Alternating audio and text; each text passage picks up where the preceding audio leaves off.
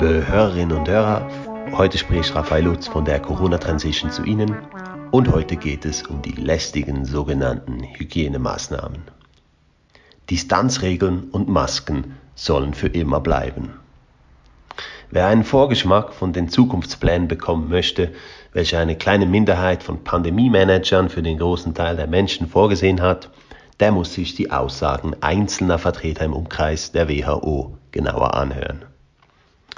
Maskenpflicht und Distanzregeln sollen nicht bloß eine vorübergehende Praxis sein. Im Gegenteil. Das müssen wir langfristig auferhalten, sagte Susan Mikey kürzlich gegenüber dem britischen TV-Sender Channel 5.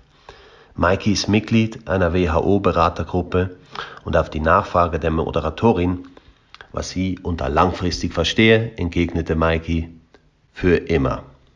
Besonders interessant ist, Mikey ist auch Mitglied der Scientific Pandemic Insights Group on Behaviors. Diese Gruppe schürte im Auftrag der britischen Regierung bewusst Angst, um die Bevölkerung für die Corona-Maßnahmen gefügig zu machen. Darüber berichteten auch wir von der Corona-Transition bereits sehr ausführlich.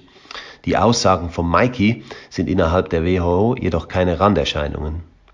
Denn ähnliches sagte auch Dr. David Nabarro vor wenigen Tagen gegenüber Sky News.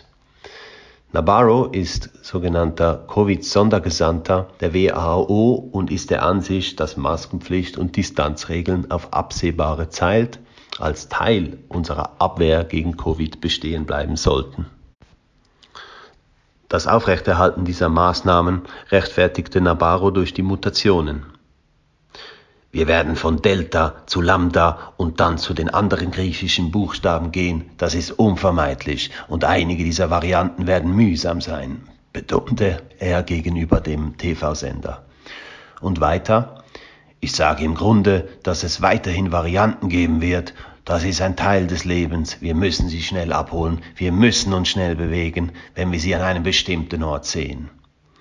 Der Umgang mit Varianten müsse entsprechend auch in die Covid-Strategie eingebaut werden, fügte Nabarro hinzu.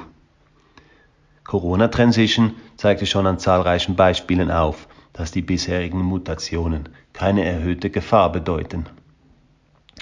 Doch der WHO-Gesondergesandte kann es auch kaum erwarten, dass die gesamte Menschheit gegen Corona geimpft wird. Als der britische Premierminister Boris Johnson neulich im Zuge des G7-Gipfels die Regierung aufforderte, bis Ende des nächsten Jahres die gesamte Menschheit zu impfen, bezeichnete Nabarro dies als wundervoll. Wichtig ist es in seinen Augen, dass für dieses Ziel nun ein konkreter Zeitplan gesetzt wurde.